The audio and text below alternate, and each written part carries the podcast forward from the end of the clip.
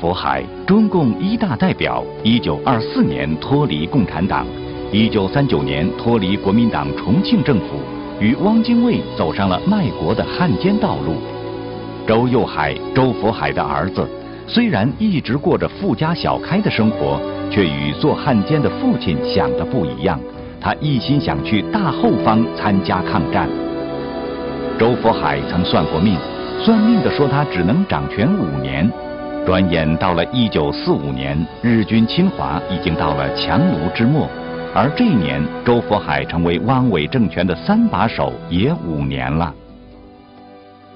周友海呢，真正的有很大的转变的是在一九四五年八月十五号那一天。那一天呢，对周家来说震动非常大。周佛海当时是已经是上海市市长，汪伪政权的第二把手。嗯。那么日本投降了，那就是意味着汪伪政权的彻底的垮台。嗯。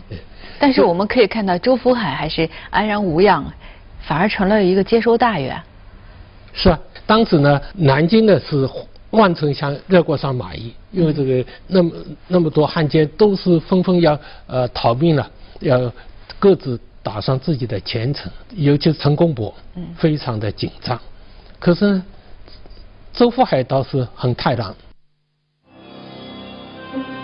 早在一九四二年，周福海就开始和国民党重庆政府暗中联系，与他保持单线联系的人正是国民党军统局局长戴笠。算命的说他只能掌权五年，这话周佛海很忌讳。为了保全自己，他可谓脚踏多条船。他要保证，无论哪一方翻了，自己都不翻。就因为周佛海跟国民党的有了暗中的联系，嗯，啊，所以他就心里很很笃定了。嗯，这样呢，日本投降之后，嗯，一直到国民党的军队啊，到了这个。南京到了上海，那是一一个多月以后才到的。嗯，在这段时间呢，这个周佛海被蒋介石任命为国民革命军的上海行动总司令，嗯，掌握了上海、南京这一带的整个的党政大权。这个时候呢，呃，老百姓的这个舆论就非常厉害，说这么个大汉奸。当年是上海市汪伪政权的上海市的市长，怎么会摇身一变变成国民革命军上海的总司令呢？嗯啊。一九四五年九月，戴笠从重庆飞到了上海。戴笠一来就把周佛海这个总司令架空了。戴笠天天到周家，除了吃住在周家，他还给周佛海吃定心丸，告诉周，蒋委员长知道他的贡献，一定会保他的。周佛海的妻子杨淑慧在一旁老早就看出了戴笠的心思，她最清楚这种接收大员的心理，无非是惦记着周家的票子、房子和车子。好在就是周佛海家底比较厚啊。啊，他们究竟有多少钱，谁都不知道。嗯。啊，但是你可以看得出来，就是当时杨淑慧呢，他就知道国民党可能会抄他的家。可能会把他所有的金银财宝都要收收去，所以他很快就全部转移到银行的保险箱里头去了，而且是美国银行的保险箱。嗯，这样呢，他说我除了房子没办法收起来之外呢，呃，其他就呃随他去了。这时候由于这个舆论的压力呢，呃，戴笠到了上海之后呢，就是说给周发海说，就是蒋介石要接见他，嗯，所以呢要他去重庆。去重庆。嗯，于是呢，周福海就是坐着飞机的到了重庆，一到重庆呢就被软禁起来了。嗯，周幼海呢？周幼海当时周幼海当时那个杨淑慧是在上海。啊，呃，就在他们周周福海去了以后的呃第四天，嗯，戴笠又来上海，找了杨淑慧，嗯，说周福海到了重庆之后，呃，这个生病了，说要你们呢过去照料他。嗯，周福海好像心脏病一直都有。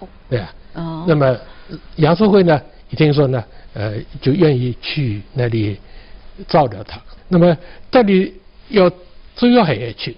嗯。周耀海说：“我妈妈去就可以了，我又不是护士，我去干什么？”他说：“当时呢，戴笠说，我从来还没有一个人敢于违抗我的命令。”嗯。周还说：“我又不是你的部下，我为什么要听从你的命令？嗯。呃，戴笠说：“我要你去，你就得去，没有办法。”随着戴笠的专机呢，就是周约海、杨淑慧呢，到了这个重庆。一看到家人，周佛海目瞪口呆了半天，才说：“你们果然被逼来了，淑慧，不是我叫你来的。”杨淑慧当然不会轻易来重庆。当年周佛海与戴笠单线联系，曾获得蒋介石的亲笔手令。为了防止蒋翻脸不认人，杨淑慧已经让这张手令躺进了香港银行的保险柜。嗯，到了重庆之后呢，这个周海也就被软禁在这个白公馆。当时在白公馆里头呢，除除了他之外呢，还有就是这个丁默村啊。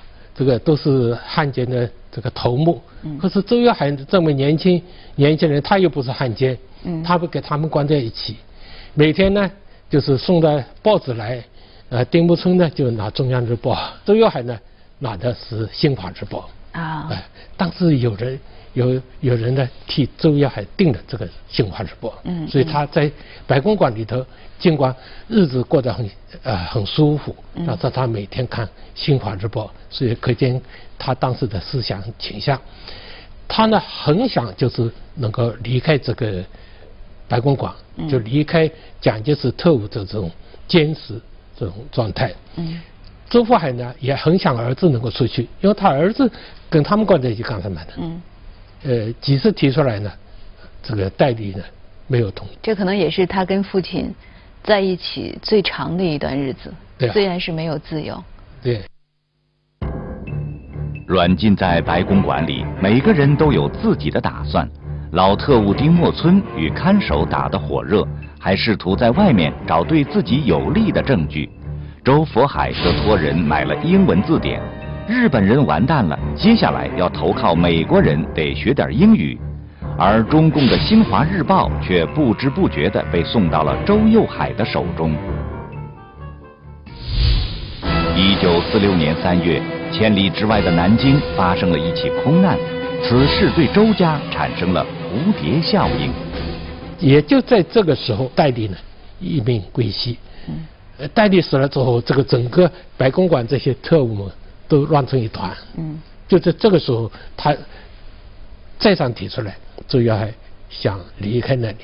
嗯，呃，最后呢，还是得到这个呃军统局的新新的局长，就是毛人凤的同意。周约海终于可以离开那里。不过呢，毛泽东给他几个条件：第一，就是你不能待在重庆，也不能回上海。嗯，因为这些地方对你熟悉的人太多了。也不能去昆明，因为昆明当时正在闹学潮，呃，当时呢就要他去成都，啊，呃，周约海答应了，所以周约海呢终于可以离开这个白公馆，呃，在离开之前呢，周福海呢找周约海做了长谈，嗯，周约海就是周福周福海是对儿子寄很大希望，他说你呢想办法去美国去留学去，我们家里的钱呢，足够你在美国。过好多年的日子，你在那里可留学，好好的念书啊。他说不要留在中国啊。呃，就这样呢，他就终于离开了呃重庆，嗯，到了成都。到成都呢，他当时说我要在成都华西大学里念书，其实又悄悄回到重庆。他居然到了红岩村，到红岩村呢，呃，周约海呢就是提出来去建那个。董必武的秘书，嗯，因为他从那个《新星漫记》里头看到，就是董必武也参参加中国一大，董必武跟周福海认识，嗯，他想通过呃董必武去延安，那董必武的秘书呢，嗯，见到了他，接待了他，肯定不他觉得呃，也作为周福海的儿子，愿意去延安，他这呃他当然表示欢迎，非常高兴。可是呢，他来也没任何组织关系，嗯，就这么自己跑的来，他对他不了解，也不信任，对，所以他说，呃，这样吧，我们研究以后给你答复，就这么一研究呢，就没有正式给他一个明确的答复。没有等到结果的周幼海又回了上海。毛人凤不让他去的地方，他偏要去。在上海，幼海找到了他的一位知心同学。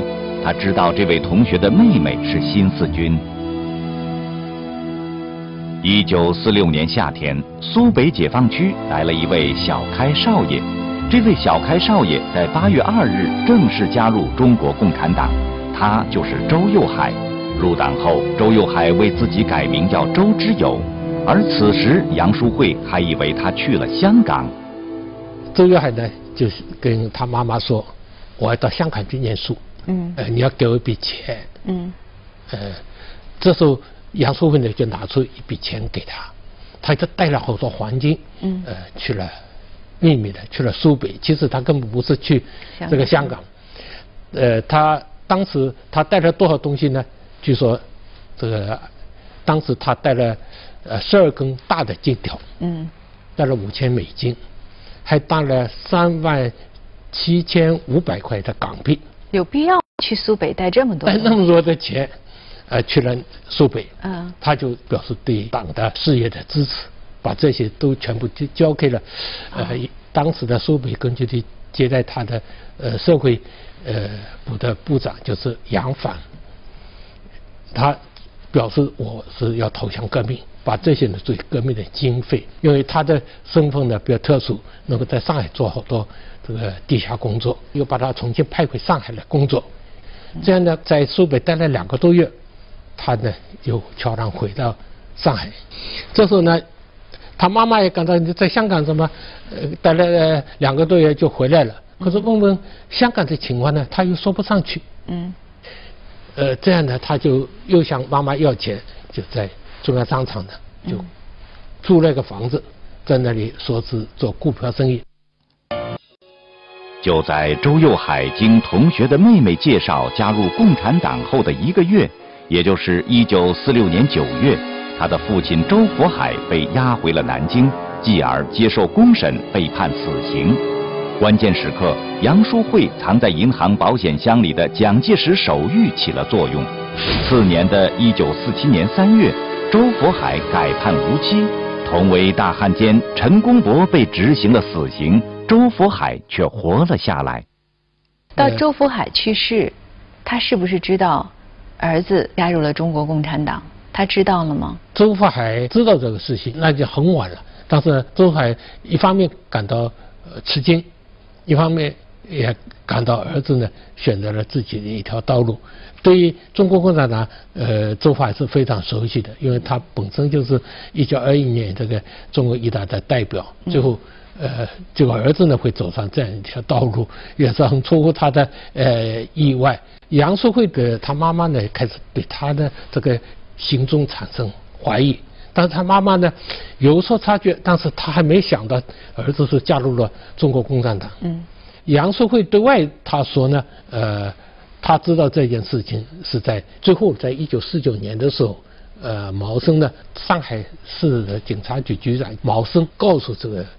杨淑慧嗯说：“你要管好你的儿子，当心你的儿子，啊你的儿子是共产党。”那么，呃，这时候就杨淑慧赶紧要他们两个躲起来，躲到另外一套呃新租的一套房子。还是在上海。在上海，呃，然后呢，呃，那时候杨树伟天天呢假装装成没事情一样，就到何应钦家里去搓麻将。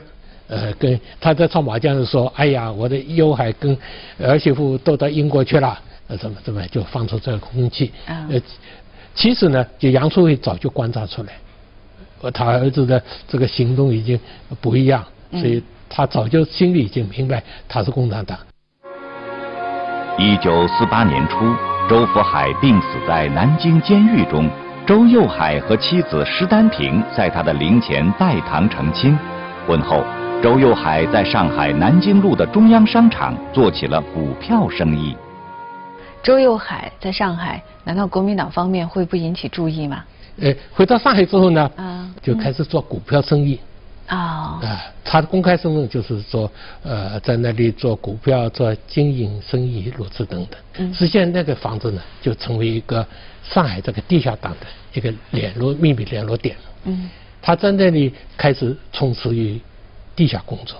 呃，这时候自然没有发觉，这个周友海呢，呃，已经完全不是当年的这种面貌，嗯，就是他的呃谈话谈吐都很有修养，嗯，而且这个人思想开始也是很很正派。开头斯坦平并不知道这个公诉狗儿会是共产党，嗯，所以他也瞒着他，嗯，一直到他们要结婚了，很晚了，就是他才把真实的身份告诉他，嗯，斯坦平呢知道这个事情也很支持。在解放前还做了一件很重要的事情，嗯，就是要营救张澜和罗隆基。张澜呢，当时是中国民主同盟的主席，嗯，啊罗罗隆基是宣传部长，当时被软禁在上海虹桥疗养疗养院，嗯，就要把这两个人呢押上台湾台湾的轮船，如果是来不及押，就当地抢救。这个时候呢，要营救这件事情呢，当时就具体落到这个。周玉海的身上，嗯，呃，周玉海呢认识罗隆基，那罗隆基跟周福海很熟，他呢就是假装成这个罗隆基的外甥，啊，跟斯丹平一起呢去疗养院呢看这个罗隆基，其实实际上就是侦查一下呃这个出逃的路线。也可能正是因为他做的这样一些贡献，所以也非常信任他。解放之后，他也在公安这条战线上担任了很。比较重要的职务，也做了一些事。他在上海市公安局，呃，当任一个副科长，也就负责就是对对敌工作。小周是公安系统同事们对周幼海的称呼，而这样亲切的同事关系，在一九五五年结束了。有两件事在周幼海的人生中留下了伏笔，一件事。一九四八年，他在苏北入党，介绍人是杨帆。一九五五年，潘汉年和杨帆被打成反革命集团，周幼海为此受牵连，入狱十年。第二件事，刘少奇曾在四十年代初派地下党与周佛海联系，试图策反他。一九六六年，随着刘少奇被打倒，周幼海再次受牵连，入狱八年。应该说，一九五五年，随着这个杨帆案，周幼海深受其中，然后在接下来的他的下半生，基本上都是牢狱之灾。其中特别提到，就是第二次入狱，他身体更差了。嗯。所以他在一九七零年曾经呃中风一次，到了一九七五年又再度中风。所以一九七五年他被送到上海东安路那个金华化工厂。嗯。那时候他身体其实已经很差了，呃，两次中风。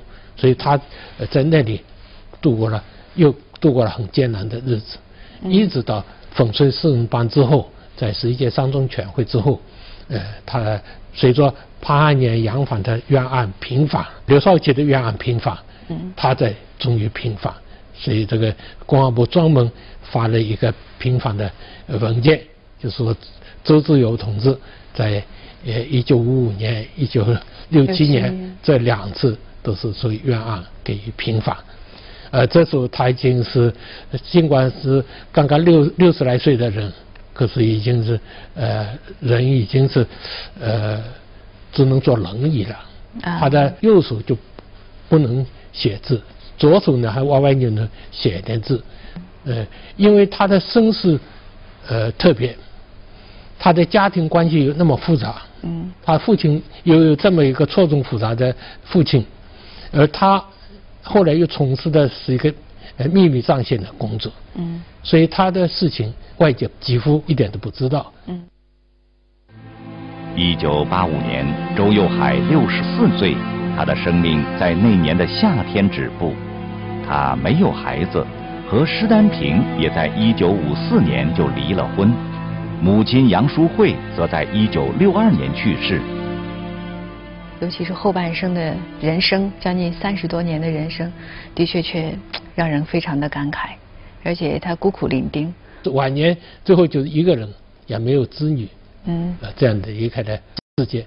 可是他去世之后，身穿警服，披着中国共产党党旗，这样的离开了这个人世。他去世之后，国家安全局的这个导师也给予他非常高度的评价和肯定。好在历史还是最后以公正的面貌还给了他。